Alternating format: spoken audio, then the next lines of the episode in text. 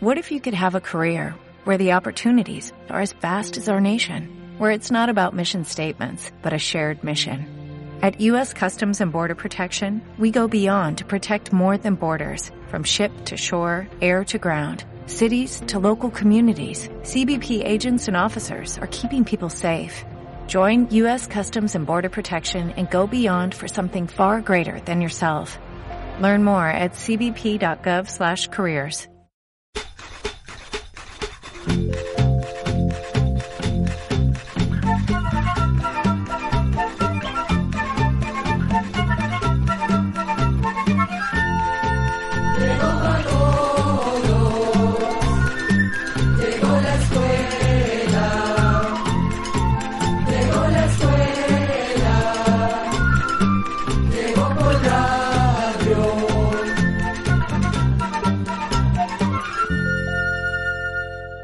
Uno de nuestros oyentes nos preguntó por el pueblo de los indígenas Yahi que vivió en el territorio de los Estados Unidos en tiempos pasados. Este pueblo ya no existe.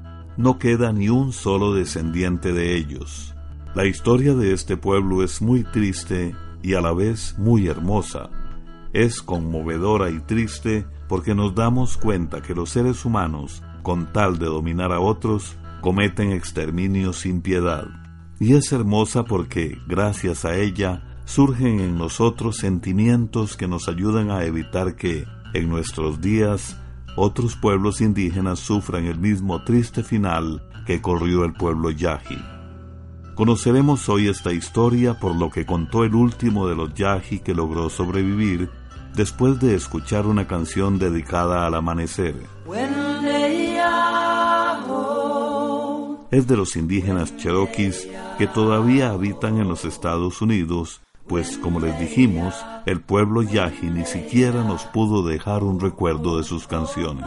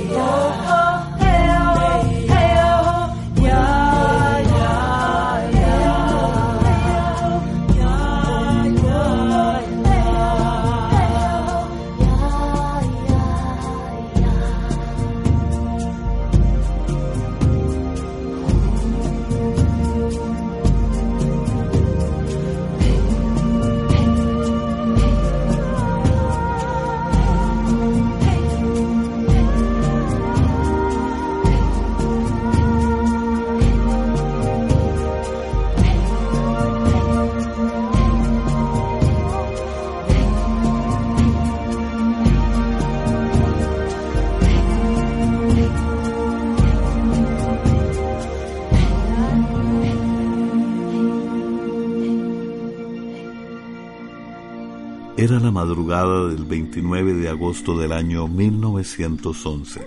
Los perros no cesaban de ladrar en un rancho en California, en los Estados Unidos. Los guardas se levantaron para ver qué pasaba. y como un ave que hubiera chocado contra la cerca, se encontraron un hombre en el suelo. Estaba desnudo, solo medio cubierto con un pedazo de poncho, tiritaba de frío, o de angustia, o de miedo. Eso jamás lo sabremos. Volvió sus grandes ojos negros hacia los guardas y no dijo ni una palabra por más que le preguntaron una y otra vez quién era. Le pusieron esposas, lo subieron a un automóvil y lo llevaron a un calabozo que se usaba para los que habían perdido el uso de la razón. El hombre se veía completamente agotado, pero no quería beber ni comer. Comenzó a decir algunas palabras, pero nadie lo podía entender. Por sus rasgos y el color de su piel, se reconocía que era un indígena. Al no poder comunicarse con él, decidieron publicar su fotografía en los periódicos y dos días después llegó un científico que trabajaba en un museo y conocía algunos idiomas indígenas. El científico le habló en varios idiomas, pero no hubo respuesta. El hombre de grandes ojos guardó siempre silencio. El científico no se quería dar por vencido. Cogió un diccionario que tenía palabras en idiomas que hablaban otros indígenas que habían habitado esas zonas y comenzó a leerlas una a una. Pero el hombre no entendía. Por fin, ya casi perdida la esperanza, el científico pronunció la palabra Siwini que en el idioma de los indígenas llana quiere decir pino amarillo, y al mismo tiempo le señaló la madera de la cama. Esa palabra sí la entendió, porque así también le decía su pueblo al pino. Grande fue la alegría de los dos, pues habían comenzado a entenderse. De ahí en adelante, el científico señalaba alguna cosa y con un gesto le preguntaba al hombre cómo la llamaba él. El indígena se lo decía y el científico lo apuntaba. Desde ese día, ese hombre silencioso comenzó a comer y a hablar. Había nacido la confianza al poder entenderse con otro ser humano. Y comunicándose, comenzó una amistad entre el indígena y el científico que habría de durar cinco años y hasta aprendió a hablar inglés. A pesar de eso, el indígena nunca quiso decir su verdadero nombre. Él respetaba las costumbres de su pueblo y era prohibido decírselo a alguien que no fuera de su pueblo, de su propia raíz. Por eso, cuando le preguntaron cuál era, él respondió Ishi, que en su idioma significa hombre, pero sí contó toda la historia de su vida y lo que sus padres y abuelos le habían contado. Pero detengámonos aquí para escuchar la canción Vivir con Valor de Adán Jodorowsky, interpretada por él mismo y por Natalia Lafourcade.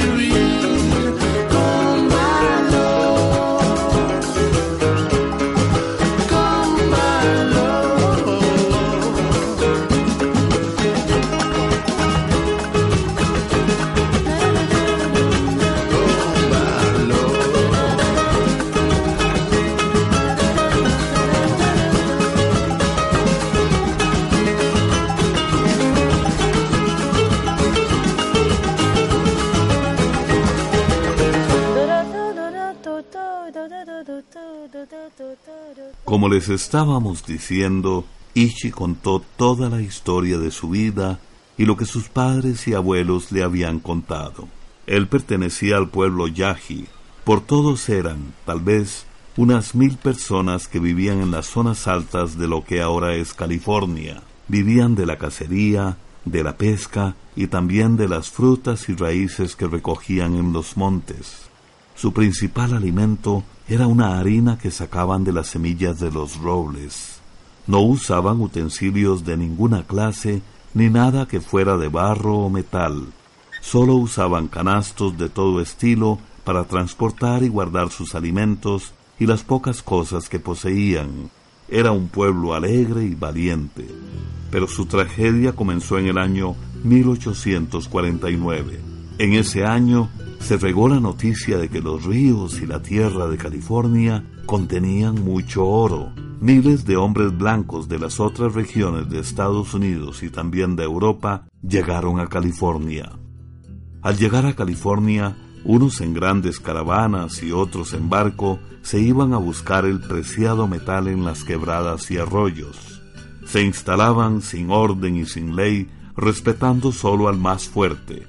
Otros, que habían llegado mucho antes de Europa, abandonaban los poblados y las fincas para dirigirse a zonas más ordenadas y seguras. En el año 1860 ya eran 400.000 los buscadores de oro que habían invadido esa región. Los indígenas de esas zonas intentaron permanecer en los montes y valles en que habían vivido durante miles de años, pero paso a paso los fueron arrinconando. Cuando se defendían con sus arcos y flechas y sus cuchillos, o cuando saqueaban los ranchos de los oreros en busca de comida, los hombres blancos se organizaban para castigarlos y tomar venganza. En caballos y con armas de fuego rodeaban los poblados y eran cientos, tal vez miles, los indígenas que tenían que morir a causa de la venganza. En esos años nació Ishi. Él no se acordaba de haber visto nunca un hombre blanco, pues su pueblo había decidido retirarse a los cerros y permanecer escondido. Sin embargo, llegó un año de gran sequía. Desposeídos de sus tierras y arrinconados en una zona estéril y seca, unos cuantos hombres jóvenes decidieron asaltar un rancho de los oreros. Mataron a tres hombres blancos y se robaron los comestibles. Pero la venganza no se hizo esperar. En una noche de luna, diecisiete oreros bien armados rodearon en silencio el pueblo de los Yaji. Al amanecer comenzó el ataque. Mataron a hombres, mujeres y niños. Solo unas cincuenta personas pudieron huir. Entre ellas estaba la familia de Ishi. Él mismo tendría quizás unos tres años de edad. El pequeño grupo de indígenas que quedó se retiró a vivir a una cueva en el cañón de un río. Pero dos años después los volvieron a atacar. Los oreros llegaron de sorpresa y no dejaron salir a nadie de la cueva. Ningún indígena quedó con vida. Treinta y tres cadáveres cubrían el suelo de la cueva. Después de esa matanza, los blancos estaban seguros de que, ahora sí, no quedaba ni un solo indio yaji que los volviera a molestar. Pero dos días después llegaron unos sabaneros y se asomaron a la cueva. ¿Cuál sería su asombro al ver que los cadáveres habían sido retirados? probablemente para darle sepultura religiosa, según la costumbre de los yaji. Vamos a escuchar ahora otra melodía indígena. Esta es sobre la sanación del espíritu a través de la música de los indígenas Lakota, también de los Estados Unidos.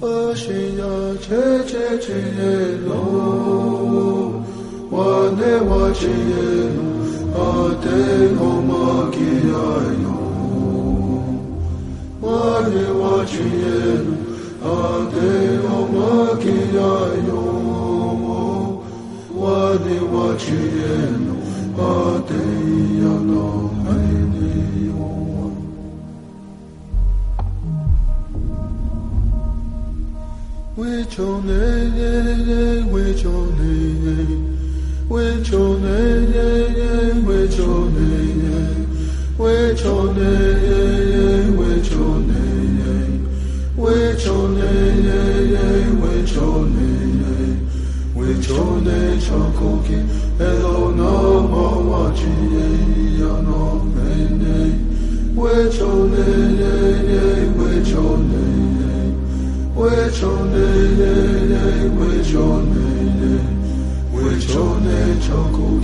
Elona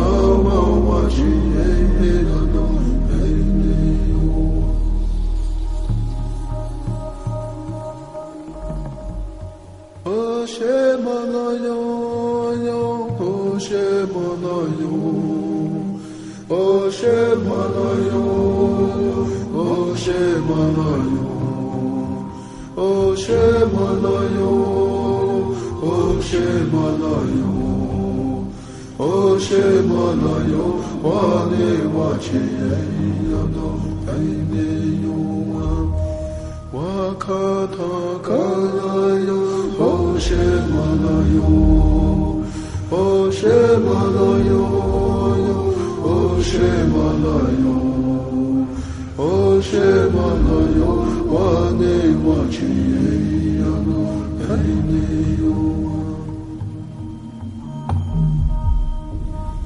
With your name, with your name, with your name, with your name, with your name, with your name, with your name,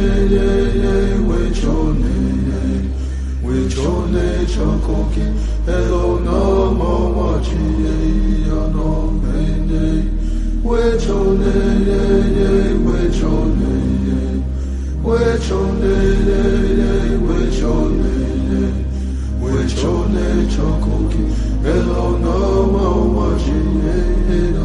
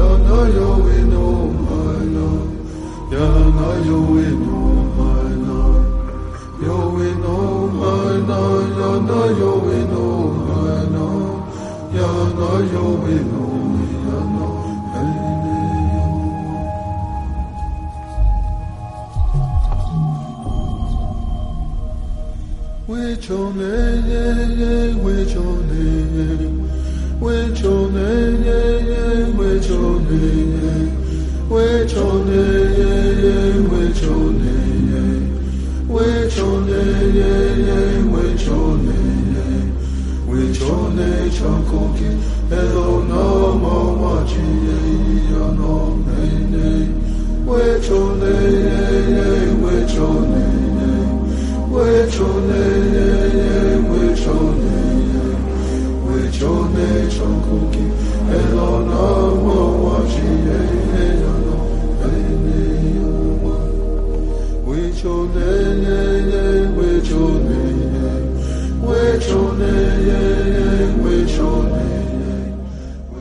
Pasaron muchos años en que nadie volvió jamás a ver a un indígena yaji.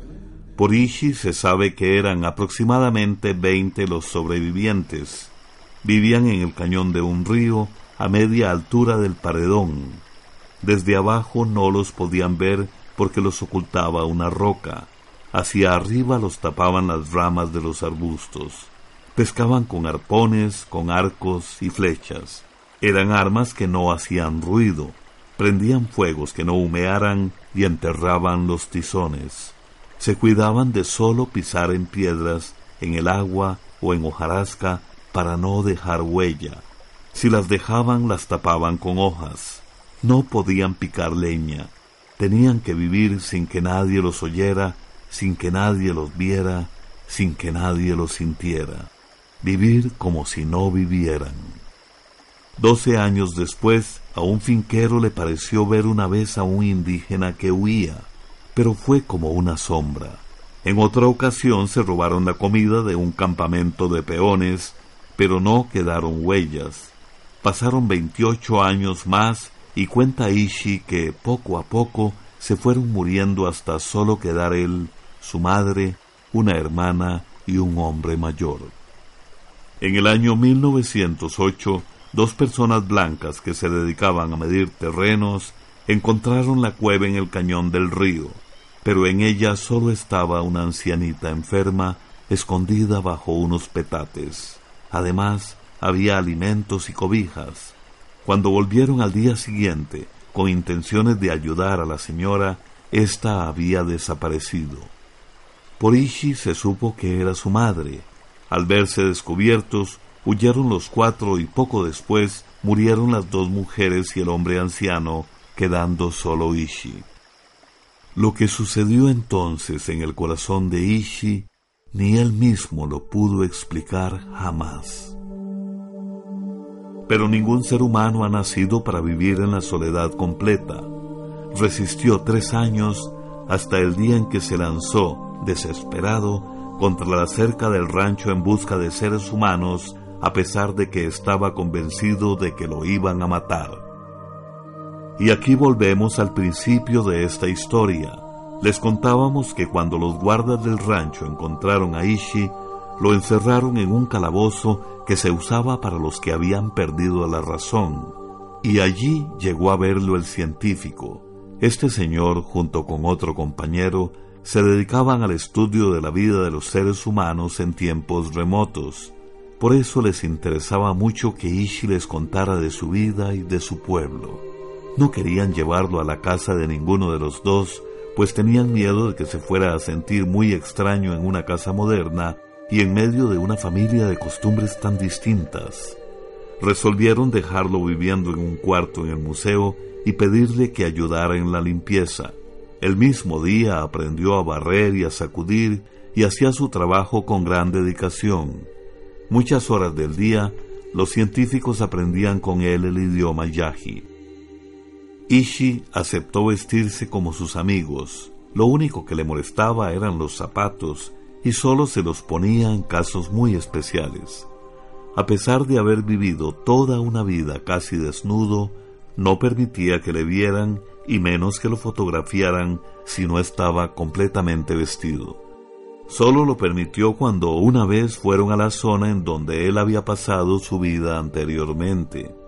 El baño con agua de cañería le hizo mucha gracia, pues estaba acostumbrado a bañarse en los ríos.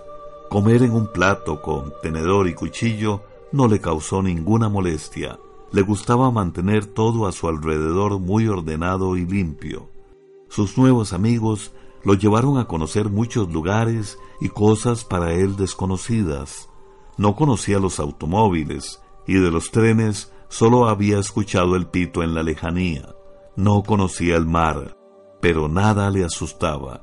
Era gentil y educado de natural. Lo llevaron al teatro y ahí lo que le impresionó y le gustó fue el montón de gente. Durante su vida solo había llegado a conocer a unas quince personas. Aprendió a firmar y, usando el tranvía, iba al banco a cambiar el cheque de su sueldo. Pero los profesores estaban empeñados en conocer a fondo su anterior manera de vivir y por eso se empeñaron en ir a pasar unos días a los lugares donde Ish y sus compañeros habían vivido ocultos durante cincuenta años. Cuando llegaron a su tierra, quizás se sintió libre. Ágil y alerta, escuchaba las voces de los animales y las remedaba casi todas, observaba sus huellas casi invisibles y rebuscaba en los ríos. En cosa de minutos y sin herramientas, hacía un arpón para pescar lo mismo que puntas de lanza de piedra para cazar animales grandes. Sus amigos lo vieron tirar fácilmente con arco y flecha un pájaro que alzaba vuelo, un conejo en plena carrera y un venado que estaba a más de 35 metros. Lo que desesperaba a los profesores y no podían entender era su paciencia. Ishi podía permanecer horas enteras en un mismo lugar sin hacer el menor movimiento, esperando a su presa. Él sabía qué animal tendría que pasar por ahí y nunca fallaba. Les mostró a los profesores más de 200 plantas medicinales y les explicó su uso. También les mostró cómo se hacían cuerdas muy resistentes de las fibras de algunas plantas que usaban para bajar desde lo alto de los cañones hasta el río y volver a subir les enseñó también a prender fuego con solo dos pedazos de madera. Cuando los profesores vieron a Ishi tan lleno de vida en su ambiente, pensaron que iba a querer quedarse, pero Ishi, con tristeza, les dijo que no, quería vivir hasta su muerte en el museo. Y así fue. En el año 1916, cinco años después de haber llegado, Ishi enfermó gravemente de tuberculosis. El médico que lo atendió y cuidó en el hospital también le puso un gran cariño. Admiraba la fuerza extraordinaria de ese hombre que a pesar del hambre, el dolor y de la muerte de todos sus seres queridos, nunca perdió su moral, nunca perdió su fe, siempre fue recto, sincero, humanitario y compasivo, y así tiene que haber sido su familia y su pueblo. Cuando murió, dijo el doctor, Ishi era valiente y disciplinado, y a pesar de que los hombres le quitaron todo, no había amargura en su corazón. Tenía el alma de un niño y el espíritu de un sabio. Lo enterraron según las costumbres de su pueblo. Su cuerpo fue quemado y las cenizas se depositaron en una urna indígena junto con su arco, cinco flechas, un canasto con harina de semillas de roble y algunas puntas de lanza. Y aunque nunca sabremos el nombre de Ishi, como tampoco sabemos el nombre de tantos niños, mujeres y hombres indígenas que aún nos acompañan, que esta historia nos llene de esperanza para seguir juntos conviviendo en paz en esta tierra que es de todos los seres humanos que habitamos en ella.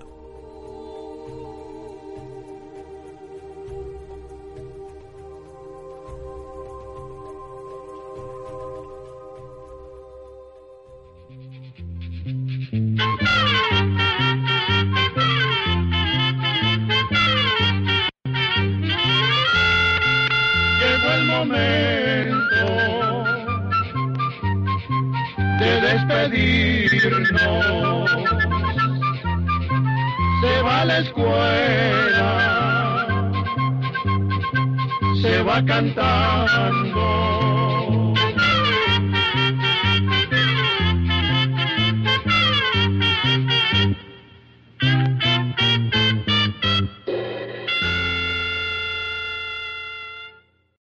A new Western Union customer, you can enjoy a $0 transfer fee on your first international online money transfer. Send money to your family and friends back home the fast, easy, and reliable way. Visit westernunion.com or download our app today to get started, and your first transfer fee is on us. FX gains apply, not available for credit cards and transfers to Cuba. Services offered by Western Union Financial Services Inc. and MLS 906983 or Western Union International Services LLC and MLS 906985.